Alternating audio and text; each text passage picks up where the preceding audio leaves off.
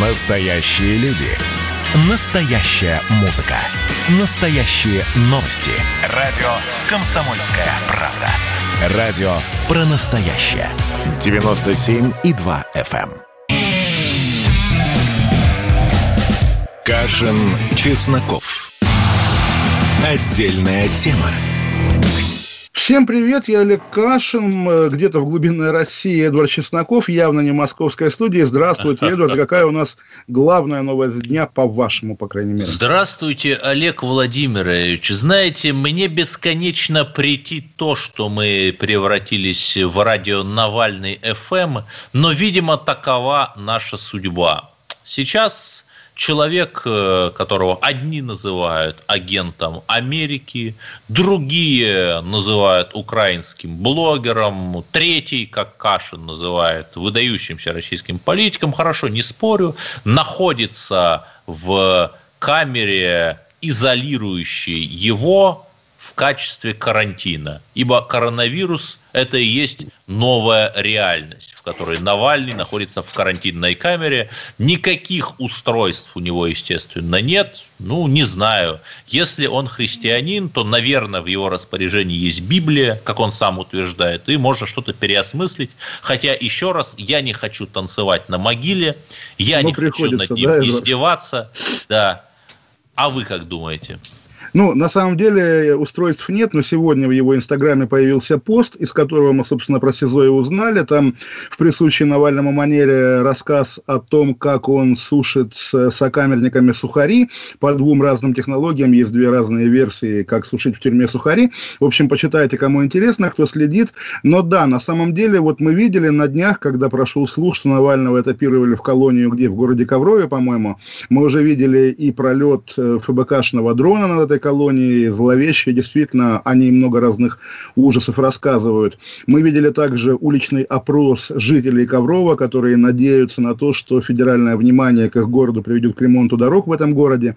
Но, как видим теперь, э, продолжается та же очень странная и, скорее, добавляющая Навальному, Эдвард, очков игра, как было с аэропортами, когда он летел из Германии, а вот куда он прилетит, под каким наперском находится шарик. И, в общем, на самом деле, такого рода информационные поводы, гени- генерируемые зачем-то российским государством, они в этом смысле будут продолжаться, как, впрочем, и вчерашние очередные американские санкции по делу Навального, причем, что характерно, вы знаете, наверное, что разного рода преступления, э, совершенные российскими, в частности, силовиками, в последние лет 10 обычно приплюсовывались к американскому акту Магнитского. Я похвастаюсь, хотя не знаю, насколько это повод для хвастовства, в этом же акте Магнитского с некоторых пор упомянута и моя фамилия, как жертва покушения, организованного, как известно, вице-спикером Совет Федерации Андреем Турчаком. То есть я есть в американском акте Магнитского. И Навального могли бы туда Ну, же по-русски все-таки, как я понимаю, закон.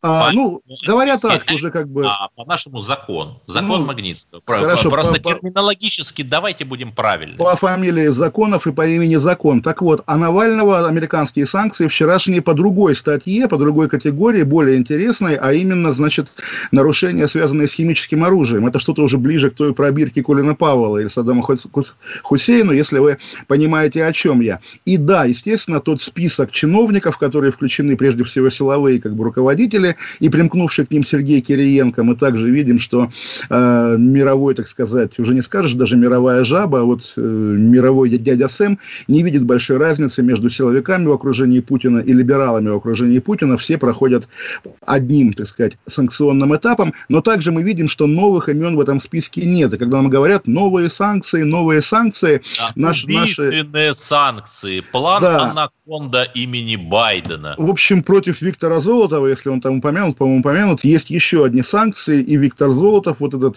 знаменитый герой из знаменитого видео, что он из Навального сделает котлету, не поедет в свое, там, не знаю, шале, если оно где- где-нибудь есть в Западной Европе. Но я думаю, как раз такого рода люди, они уже привыкли к тому, что отдыхать им в Сочи и в Крыму, и, собственно, не, не, очень, не очень рассчитывают на благополучную старость на Западе. Поэтому, скорее, здесь такая, ну, игра, в которой все участвуют, и всем, в общем, интересно. Что касается политзаключенных, Эдвард, давайте сразу я зайду перейду э, с козыря. Я думаю, вы меня поддержите, потому что вы все-таки не людоед. Сегодня 15 суток получил журналист Илья Азар, журналист «Новой газеты», муниципальный депутат Хамовников, за, в общем, ни за что, за участие в одиночных пикетах, в том числе по Навальному, хотя и по Кашину, по-моему, тоже однажды когда-то его задерживали на пикете в мою поддержку. Илья Азару, безусловно, свободу. Действительно, на наших глазах человек, который там пять лет назад по сфере своей деятельности не отличался от вас или от меня, то есть писал статьи, брал интервью, ездил в командировки, потом вдруг как-то вот этот вихрь российской реальности, да, принес его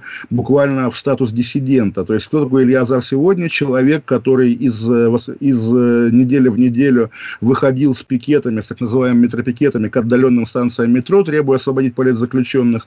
Его и на этих пикетах задерживали, собирал деньги на поддержку политзаключенных, собственно, э, всячески участвовал уже в нежурналистской деятельности, в активистской, и я регулярно вспоминаю о том, как, когда я был в оргкомитете Болотной, тот а. же Азар, журналист такой матерый, надо мной посмеивался, зачем ты превращаешься так, в активиста? А вот вы, э, нет, ну, да. понимаете, заседать в каком-то совете я тоже в одном патриотическом движении целые сутки заседал. Это одно. А все-таки стоять с пикетами, о которых твои же друзья-журналисты потом шарашат новости, это другое. Вот ну, вам все-таки не кажется, еще раз, я не про Азара, я не хочу заниматься виктимблеймингом, да, свободу, наверное, Азару, что это все-таки нарушение журналистской этики. Ты или журналист, или политик, который там изредка пишет колонки в качестве того, что называется Э, противоположное мнение колумниста. Ну, вы знаете, Эдуард, я искренне надеюсь, на самом деле, что если вдруг, там, не знаю, я попаду в лапы, не знаю, белорусской госбезопасности, о чем мы тоже сегодня можем поговорить, потому что есть э, подозрение, что эти люди схватили, наконец-то, причем на польской территории, модераторов телеграм-канала Нехта. Очень странно, странные вещи с Нехтой происходят. Так вот, если вдруг я попаду, допустим, в лапы белорусской госбезопасности, я надеюсь, что вы в свободное, конечно, от работы время тоже выйдете к белорусскому посольству с пикетом «Свободу Олегу Кашину». Это нормально, солидарность нормально. Более того, мы помним историю Ивана Голунова, когда пикеты, митинги, в том числе организованные его коллегами, журналистами и «Медузы», и других изданий, во многом привели к его освобождению. Сегодня, кстати говоря, Голунов опубликовал видео с камер наблюдения. Наконец-то он нашлось, как, собственно, ему подбрасывают наркотики. Действительно видно, как полицейский оттопыривает его капюшон и засовывает в рюкзак ту самую как бы упаковку, которая потом стала поводом для попытки его посадить. В общем, на самом деле, действительно, я хотел сказать, не в смысле, что как-то свысока посмеиваясь над Азаром, нет, как раз я взволнованно наблюдаю за его судьбой, потому что, ну, как бы он, мне кажется, в отличие от э, большинства, скажем так, российских активистов, кажется честным, искренним человеком, настоящим, и то, что вот он действительно из точки А, как я, я люблю говорить, где он просто брал интервью и писал заметки, превратился, пришел в точку Б, где превратился, ну, в такого, ну, не Сахарова Солженицына, конечно, конечно, ну, условно говоря, Петра Григоренко или Анатолия Марченко, да, диссидента как бы той эпохи. Или Вацлав, деле... Вацлава Гавила. Хотя или бы. Вацлава Гавила, да. Просто на самом деле здесь вопросы к российскому государству, для которого, если бы оно было чуть-чуть более терпимым к инакомыслию, Азар был бы вполне таким нормальным, ну, контрагентом, да, скажем получил так. Получил бы какой-нибудь грант общественной палаты. Ну, вы знаете, Эдуард, я не знаю, помните ли вы, журналистов. в отличие, я думаю, от нас обоих, от нас с вами, у Азара однажды был прямой публичный диалог с Владимиром Путиным, когда было болотное дело, и журналист газеты РУ Илья Азар, ленты РУ, извините, Илья Азар, а, на пресс-конференции Путина спросил его о том, зачем, собственно, власть держит в тюрьме людей, которые, в общем, ничего опасного не делали. На что Путин ему сказал, что, значит, если так рассуждать, то давай иди снимай очки, как бы, и дерись с полицией, или дерись с протестующими, не помню, но, в общем, Владимир Путин как бы нагрубил Илья Азару публично, может быть, с этого и началась политическая карьера Илья Азара. Свободу Илья Азару мы помним еще, Эдвард, помните адскую такую историю, когда на очередном витке, по-моему, в 19 а, это году... мне напоминает митинги. рассказ Татьяны Толстой, где чудом выживший на дуэли Пушкин настучал тросточкой по хребту молодого Володи, будущего Ленина, и вот началась его карьера с этого. Да, ну, вы знаете, Эдуард, вот э, была история же, да, в 19 году, когда, когда вот было московское дело, так называемое, и Казару приходила домой полиция, он сидел один с ребенком, с дочкой маленькой, да, и его забрали, а, когда он выходил курить на балкон в подъезде, да, то есть ну, в его доме я был, как бы цыковские дома, прямо скажем, в, где-то там в переулках возле Бульварного кольца, выходил курить, и ребенок остался один в незапертой квартире, маленький ребенок, и я как, собственно, ну, уже, наверное, отец не совсем маленького ребенка, но я помню, когда моему сыну был год, да, если бы меня от него оторвали, да, там забрали куда-нибудь, а ребенок один в квартире, я бы не знаю, я бы, э, ну, сделал бы каких-нибудь глупостей, в том числе, да. поубивав, по крайней да. мере. А еще в 2012 году Навальный забанил Азара в Твиттере за то, что тот его спрашивал, зачем ты ходил на русский марш. Ну и вы знаете, Эдвард, если мы находимся... Я в, к тому, что если мы находимся в нашей с вами парадигме, да, парадигме антинавальновской, да, я думаю, бан от Навального Азару это скорее также аргумент в пользу. Азаров, в пользу Нет, того, согласен, что... Согласен. Да, конечно, Азар хороший. В пользу того, что он настоящий журналист. Хотя Азар действительно настоящий журналист. Я вам расскажу да, личную историю про Азара. Угу. Осенью 2018 года мы вместе с ним, там еще была Екатерина Винокурова, освещали ту историческую кампанию в, в, на выборах во Владимирской области, когда победил Владимир Сипягин. А, вот почему на него ссылаются. Единорос, единоросшу, да. И нас пригласил один высокий чин из «Единой России» отужинать. Уже интересно начинается, да? да Но мы, естественно, приняли это предложение. Он нас катал на своем достаточно дорогом автомобиле, на котором он, видимо, приехал из Москвы. Угостил нас бургерами и так далее. И когда настала пора платить, а мы очень так поели очень серьезно, Азар сказал, нет, законы журналистской этики не позволяют мне, чтобы вы за меня заплатили, я заплачу за себя сам. Ну, он совершенно прав, да, то есть как да. раз я, я скорее журналист другого рода, но я уважаю тех, как я помню, чартером однажды летали на съезд Единой России, корреспондент новостей один за себя заплатил, уж не знаю как, остальные летели за счет этой партии. Уходим на две минуты, Олег Кашин, Чесноков, оставайтесь с нами, вернемся. Кашин, Чесноков. Отдельная тема.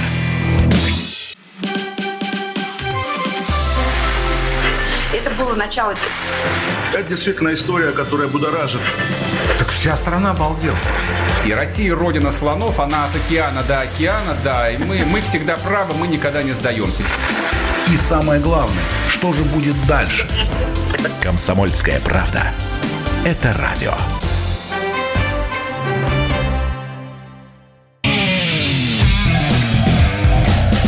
Кашин, Чесноков.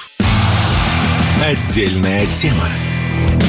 Олег Кашин, Эдвард Чесноков. Дикая, на мой вкус, новость. Южный окружной военный суд в Ростове-на-Дону сегодня вынес приговор 62-летнему жителю Крыма Олегу Приходько за подготовку терактов э, в крымских Саках и украинском Львове. Но состав преступления, который я читаю в заметках об этом суде, указывает скорее на то, что с этим человеком боролись как с проукраинским активистом. Он вывешивал на своем доме украинский флаг, отказывался менять украинские автомобильные номера номера на российские. И представляете, Эдвард держал дома э, портрет Степана Бандеры. В общем, э, ему, не знаю, на каком основании приписали эти теракты. И э, сколько? Пять лет лишения свободы, строгого режима и штраф. Подождите, во Львове он готовил теракты? Я не да, понял. живя в Крыму, он готовил ага. теракты в Крыму и во Львове. Вот удивительное Как-то дело. все очень лихо закручено. Да, вот, честно, на фотографии это скорее феномен не уголовный, а психиатрический. Хотя, ну, на, самом, наверное, на самом деле, какой угодно, да. На фотографии мы видим такого стандартного деда, знаете, вот как про которых Людмила Нарусова в Совет Федерации сказала, что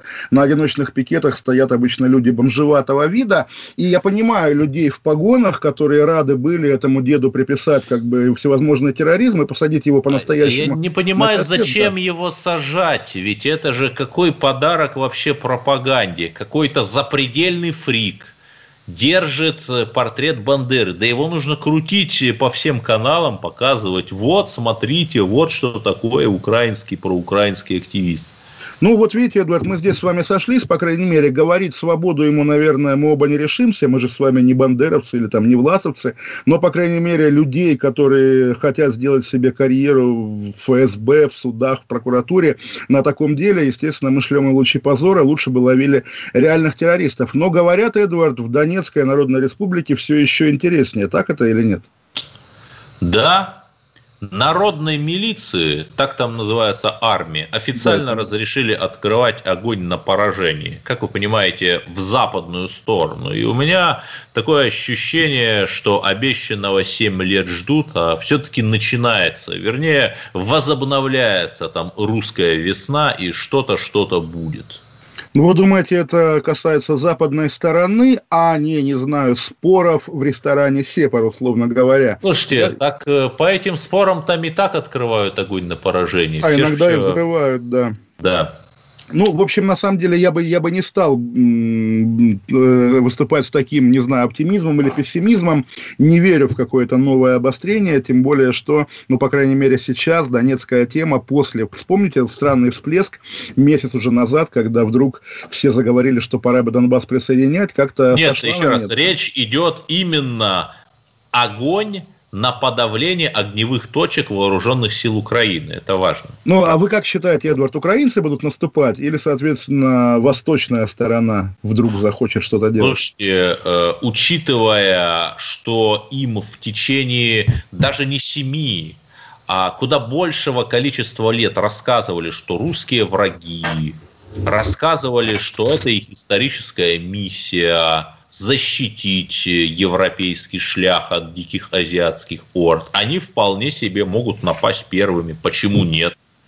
Как поляки напали на немцев в 1939 году, всякое бывает, но я еще раз вернусь вот, в этой, к этой теме. Действительно, и вы регулярно поднимали эту тему, что ДНР, ЛНР – это теперь национальное государство русского народа, концепция... Подождите, я констатировал лишь реальность. Да, да, вы констатировали принятие этой концепции, я говорю, и, собственно, поездка, так сказать, карабахской делегации в Донецк, которая, по сути, саботировала тему будущего Донецкого консенсуса, потому что после этого всерьез о будущем Донбасса, по-моему, уже никто не не говорит. Не знаю, сошла на нет тема, хотя действительно я сам слышал слухи этой зимой, что вот как бы к выборам Путин, чтобы повысить рейтинг, что-нибудь там присоединит. Наверное, ну, еще даже не никто не знает дату выборов, и еще никто не слышал да. послания а вот эта легенда, Эдуард, про скорые досрочные выборы в Госдуму, как вы считаете, чем она обусловлена? Ведь выборы и так вот-вот, как бы, да, этой осенью. Зачем их проводить раньше? Неужели прав профессор Соловей, который ну, говорит, что... знаю, я думаю, что кто-то просто очень боится за свой депутатский мандат и считает, что если объявить, дос... объявить досрочные выборы, то можно будет использовать свой административный ресурс. А вот чтобы вы говорите, кто-то боится за мандат, а кто же это, боксер Валуев или, или там, не знаю, ваша любимая Оксана Слушайте, Пушкина? Ну, мы прекрасно знаем, что очень многие в нашем органе власти находятся ради неприкосновенности. Это так называемые золотые кренделя, всевозможные бизнесмены. Золотые кренделя термин Навального, что характерно. Даже антинавальнец Эдвард цитирует, как бы, вернее, следует навальновскому нарративу. На самом деле, про Оксану Пушкину я почему вспомнил по ассоциации, догадайтесь, какой. Сегодня стало известно, что Минюс составил протокол на Центр насилию нет за нарушение закона об иноагентах. Собственно, вот Центр известный, который занимается защитой женщин от семейного насилия, Анна Ривина, известная женщина, а, э, ему теперь грозит штраф 300-500 500 тысяч рублей за действительно то, что они не указывают себя как иноагентов. И почему Оксана Пушкина? Потому что вот та депутат, на которую вы регулярно ссылаетесь, как на такого публичного э, деятеля прозападного лобби, она, собственно, единственная, наверное, в Госдуме, кто выступает в поддержку этого центра, надо отдать ей должное. Но понимаете, э, наверное, нам нужен не только этот центр, нам нужны государственные программы, нам нужны общественные организации, которые на эти государственные программы живут и помогают вот этим обездоленным женщинам, не только женщинам, мужчинам, инвалидам, да всем. И это сейчас и происходит. Ведь в чем проблема? Что когда ты получаешь деньги от любой иностранной организации, ты волей или неволей работаешь в ее повестке, продвигаешь э, национализм малых народов, на национальных окраинах России, а окраинах одновременно, безусловно, занимаясь хорошим и благородным делом помощи женщинам, детям и инвалидам. Не, не, ну, ну подождите, а это насилие нет. Какие они малые народы продвигают? Тут как-то не надо. Я говорю вам для примера, для примера, к чему может провести иностранное финансирование – ну, как говорится, очень странный подход. Сегодня он играет джаз, а завтра родину продаст. Здесь можно Нет, очень далеко э, зайти. Но, понимаете, это э, мы же с вами обсуждали убийство в Нижегородской области, да? Кто да, будет? и вы знаете, вы наверняка Я слышали эту историю про поправку Миши Минехина, да, если не ошибаюсь, собственно, ребенка убитого, э, ребенка убитого в, в этом убийстве, в этой семье, в этом доме. Э, собственно, какие-то активисты, причем, насколько понимаю, их много, и э, я думаю, многие наши слушатели под этим подпишутся.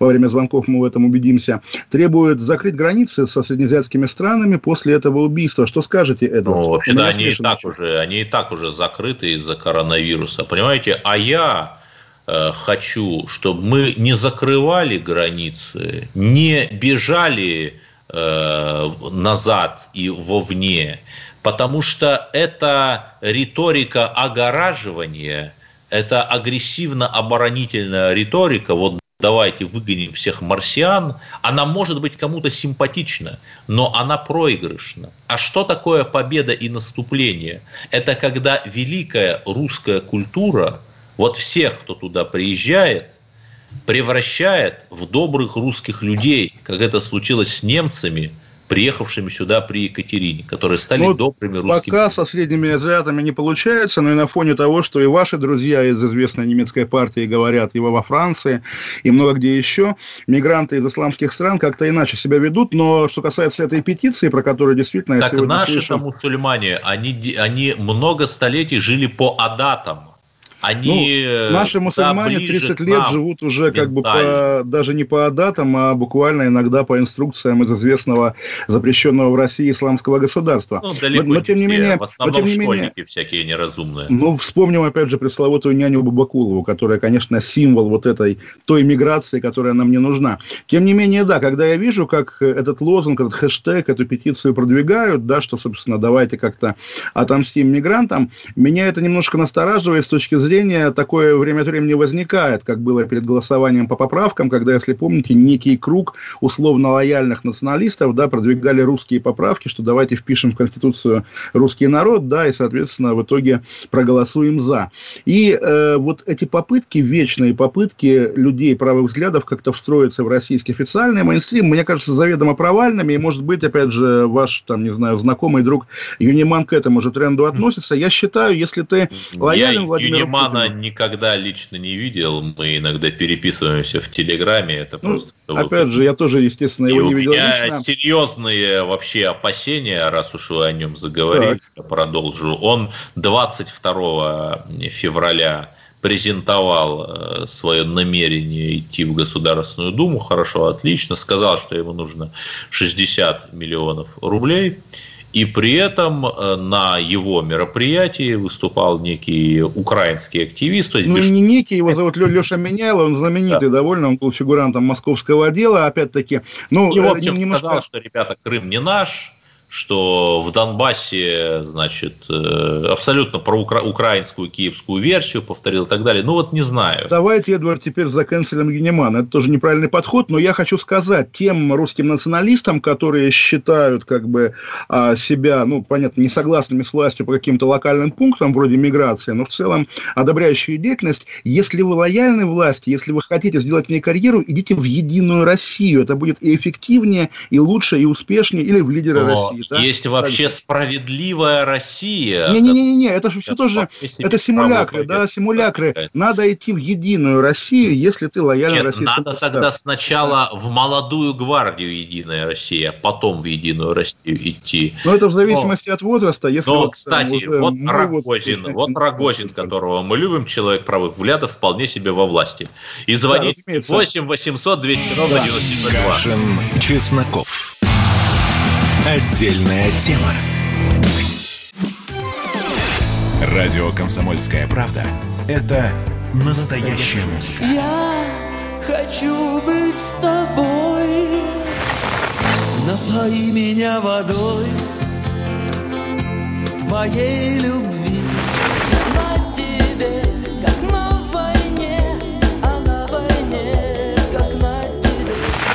Настоящие эмоции Это то, о чем я, в принципе, мечтал всю свою сознательную жизнь. и настоящие люди. Мы ведь не просто вот придумали и пошли на полюс. Мы к этой цели своей, ну, лет 10 готовились, шли. Радио «Комсомольская правда». Живи настоящим. Кашин, Чесноков. Отдельная тема. 8 800 200 ровно 9702. Олег Кашин, Эдвард Чесноков. Юрий из Москвы у нас на телефоне. Юрий, здравствуйте. Юрий. Эдвард. Да, здравствуйте, здравствуйте. Да, здравствуйте. Да, я, я вот хотел а, немного а, прокомментировать вот а, ту новость. Тут просто а, перед вашей передачей буквально пять минут до конца там а, слушал, забыл, как, кто кто была ведущая.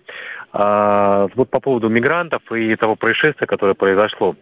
И там, а, Ну, не происшествие, называется трагедия, да, кровавое зверское убийство, Ну да, так? это кра- кра- действительно, да, кровавое убийство, а, которое очередное, которое опять произошло, э, и, к сожалению, не хотелось бы, чтобы а, у нас опять прореагировали, знаете, ну, власти там и люди, как это, мыши, ли- мыши плакали, кололись, но продолжали жрать кактус, продолжали звать к себе мигрантов. Вот, и меня что поразило, знаете, вот, э, причем, я так понимаю, что это на самом деле как раз вот тоже м, некий показатель определенный. Позвонил в конце там а, какой-то там человек, да, говорит там на хорошем русском языке, я, говорит, там то ли узбек, то ли татарин, сам жил в Узбекистане, преподавал русский язык, значит, ведущий в этом тоже говорит, ну вот это вот преступление и так далее. Значит, и понимаете, а, вот, ну, нормальный русский человек, когда ему говорят, допустим, вот русский кого-то там вот такое преступление совершил, у нормального русского человека реакция такая, что я бы эту там гниду там порвал бы собственными руками, там, не знаю, сжег бы и так далее. Значит, у, у мигранта, соответственно, реакция такая. Значит, вот этого моего соплеменника, ну, там, не моего, довели эксплуатацией, там, э, условиями труда. Да, это не только у соответственно, там, мигрантов, это все-таки убил. еще и у левых, людей левый Да, взгляд, тебе да, же этих самое людей. рассказывают. Ну, собственно, вот, Эдуард, спасибо большое, Юрий, о, ч- о чем мы говорили, да, что действительно вот история э, в Нижегородской области, она при- приводит к дискуссиям о том, как закрыть границы, как избавиться от мигрантов, но на самом-то деле вот избавиться, да, мы понимаем, что в течение последних 20, наверное, уже лет вот те пресловутые люди, которых завозили на стройки, да, там на всякие грязные работы и так далее, успели в России натурализоваться, им гораздо легче дают российское гражданство, чем тем же самым русским Да, из Донецка и известный Из них Акбарджон Джалилов. Ну, вот, например, Например, да, и как бы, да, это же уже нормальные, обычные российские граждане, избиратели Владимира Путина, если угодно. Егор из Петербурга у нас э, звонит, и Егор, здравствуйте. Алло, Егор. Алло, алло. Алло. Здравствуйте. Да-да. Алло. Да, здравствуйте. У меня вот такой вопрос по поводу ареста Азара. Вот, Олег, вы Да. часто говорите про Deep State. Да. И я просто зашел на страницу Википедии Азара, у него отца звали Вильям.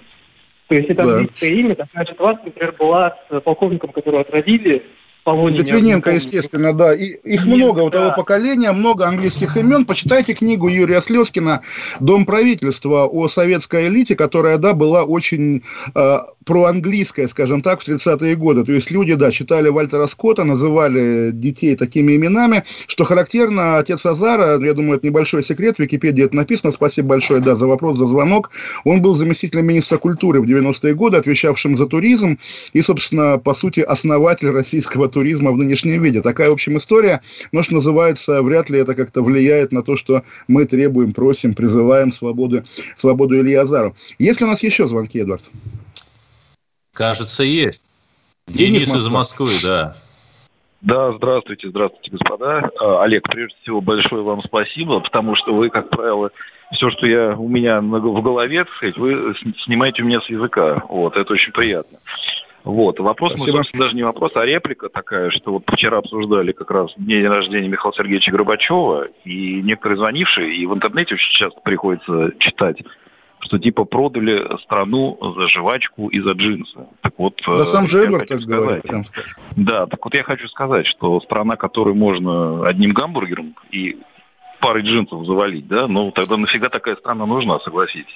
То есть Я тоже так считаю, абсолютно, ситуация. конечно. Более того, спасибо большое. Но на самом деле это такой вечный разговор, а, что действительно, ну вот, наверное, как-то стоило более ответственно к этому относиться, более тщательно, более мудро. Все-таки сегодня я вас прямо отошлю к посту Дмитрия Альшанского, я думаю, всеми нами ценимого, который правильно же написал, что вот насколько советские люди были изолированы от участия в жизни государства, от информации, от чего угодно угодно, вплоть до литературы. Естественно, 70 лет, когда людей держали буквально с закрытыми глазами и ушами, естественно, требовать от этих людей, чтобы они как-то вели себя как нормальные обычные европейцы, некорректно. Действительно, это было 70 лет рабства и несвободы, поэтому как вышло, так вышло, не более того. Ну, не знаю, не знаю. И при этом целину покоряли, БАМ строили, космос осваивали. Ну, вы все... Вы знаете, вот вы как эти американские леваки, которые видят в истории США только рабство, и значит, мы должны каяться, и так далее, и так далее. Нет, да вот нет раз же. нам каяться не за что, мы были жертвами. Ну, а так-то, извините, целину покоряли, да.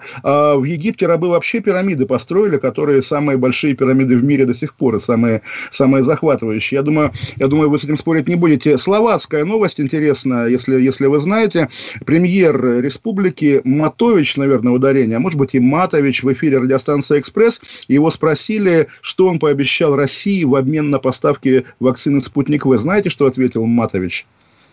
Не знаю, может быть, он э, пообещал э, отменить визы? А еще лучше, Эдуард, он пообещал вернуть России Закарпатскую Украину, или, как ее правильнее называют, Закарпатскую Русь. После этого, естественно... Под Карпатскую Русь. Да. Ну, в общем, да, после этого большой скандал, украинцы, украинцы в шоке, но на самом деле это же действительно та местность, где люди называли себя русскими задолго до Донецкой и Луганской Народной Республики. Всегда Да, называли, и потом, даже в ходе... знаете, что произошло? Их посадили в Талергов. Это такой лагерь, который организовали, что характерно, австрийцы. А потом, Эдуард, мировую войну. Потом, Эдвард, да, потом их объявили вообще украинцами и украинизировали. Когда в Тернополе мы видим э, памятник Тарасу Шевченко, который никак вообще к этой местности отношения не имеет, и к ее культуре, к ее языку и так далее, думаешь, лучше бы там Пушкин стоял, конечно же, по крайней мере, русины Да, Пушкина Господи, хотя бы Франц Кавка, тоже великий австро-венгерский деятель. Это же э, этой стране принадлежит. Вообще, как мы знаем, как мы знаем, как мы знаем, Кавка это великий чешский теперь деятель, Да. вот его чехи считают своим, но на самом деле, к сожалению, Кавка, опять же, отсылаем вас к случаю с Азаром, Кавка очень часто оказывается великим русским писателем, И- глубокому, глубокому Да, сожалению. и при этом совершенно невероятная история Энтони Блинкин. Госсекретарь США заявил, я цитирую, «Мы не будем продвигать демократию с помощью дорогостоящих военных интервенций или попыток свергать авторитарные режимы силой». Несмотря на благие намерения, это не сработало. Ну, абсолютно же гениально. То есть люди совершенно не шифруются, называют вещи своими именами. Вот за это мы их любим, что они ничего не скрывают. Вы знаете, Эдвард, поскольку у нас передача мультимедийная, то есть ее многие смотрят на Ютубе, я вам прям покажу картинку, если это возможно, если ее будет видно. Может быть, не будет. Но, в общем, это девушка в вечернем платье и меховом таком боа с плакатом Нарусова «Атак ок» стоит возле Совета Федерации в ответ на выступление Людмилы Нарусовой, что люди с одиночными пикетами похожи на бомжей. Это журналистка Софико Да. Аликджанова. Да, и мы ей и при привет. этом, при этом Ксения Собчак неоднократно стояла в одиночных пикетах. Это Ну, Ксения уже... Собчак сегодня сказала, что она с мамой не единомышленница, поэтому О. давайте э, выступим А вы по-сталински. да, знаете, дочь за- что вот э, Республика Тува, которую мы вчера обсуждали, в связи с чудовищным материалом Занака об институциональном угнетении, которое там существует, не только против русских, когда просто к бизнесменам приходят люди из администрации-мафиозных структур и говорят им, или ты платишь дань, или завтра тебя находят в Енисей. Так вот, вы знаете, что от этой республики, где количество убийств 45 на 100 тысяч населения, больше, чем в Мексике или Бразилии, что сенатор от этой республики с 2002 года с небольшим перерывом на Брянскую область и потом с 2016 года. Кто, Олег Владимирович? Людмила Нарусова, на самом деле, Эдуард, поскольку, Людмила я думаю, мы с вами Нарусова. оба не считаем всерьез Совет Федерации тем местом силы, где принимаются решения, какие бы то ни было, о том, как, как жить и быть Россией, для меня Туву символизирует, конечно, другой политик, известный, которого в Туве называют старший, министр обороны России Сергей Шойгу. И если мы смотрим на Туву, она заслуживает того, чтобы смотреть на нее, как Кашин Бинго, э, сибирская Чечня, то Шойгу можно назвать Кадыров, которому удалось, да, вот такой чеченский лидер, ставший федеральной фигурой. Понимаете, э, не, ну, не надо все сводить к имени Шойгу. Он действительно поднял российскую армию с сердюковской табуретки. А Туву забыл поднять с колен, да. Да, нельзя, э, Шойгу же не может быть везде, он не волшебник. А вот Нарусову бы можно, конечно, спросить. Можно. Например, как так получилось, что за ее подписью был направлен сенаторский запрос касательно бизнеса, интересы в котором, это просто случайное совпадение, весной 2010 года, э, то есть 2020 года, интересы в котором имела некая Ксения Собчак. Какое невероятное совпадение. И знаете что? Что Нарусову ее же ненавидят теперь уже все ее коллеги по депутатскому и сенаторскому корпусу, потому что после того скандала всерьез стали говорить, а давайте каждый депутатский и сенаторский вопрос в обязательном порядке публиковать. Ну, знаете, Эдвард, депутаты и сенаторы обычно все друг друга ненавидят видят. Это такая стандартная история про закрытые сообщества. Уйдем на две минуты. 8 800 200 ровно 9702. Звоните нам. Олег Кашин, Чесноков. Вернемся через две минуты. Кашин, Чесноков. Отдельная тема. Моя идеология, мое, мое личное убеждение очень простое. Я хочу контактировать с государством, любым причем, минимально. Я хочу, чтобы оно обо мне знало минимально. Я люблю, вот когда человек, нормальный, умный человек, я сейчас про тебя, а, говорит, что существует теория заговора.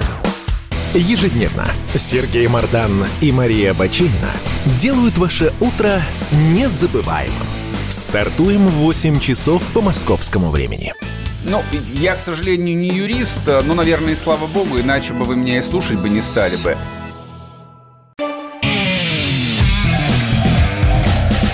Кашин, Чесноков. Отдельная тема. Олег Кашин, Чесноков. Алексей из Москвы нам звонит. Алексей, здравствуйте. Алексей. Олег, Вы в эфире.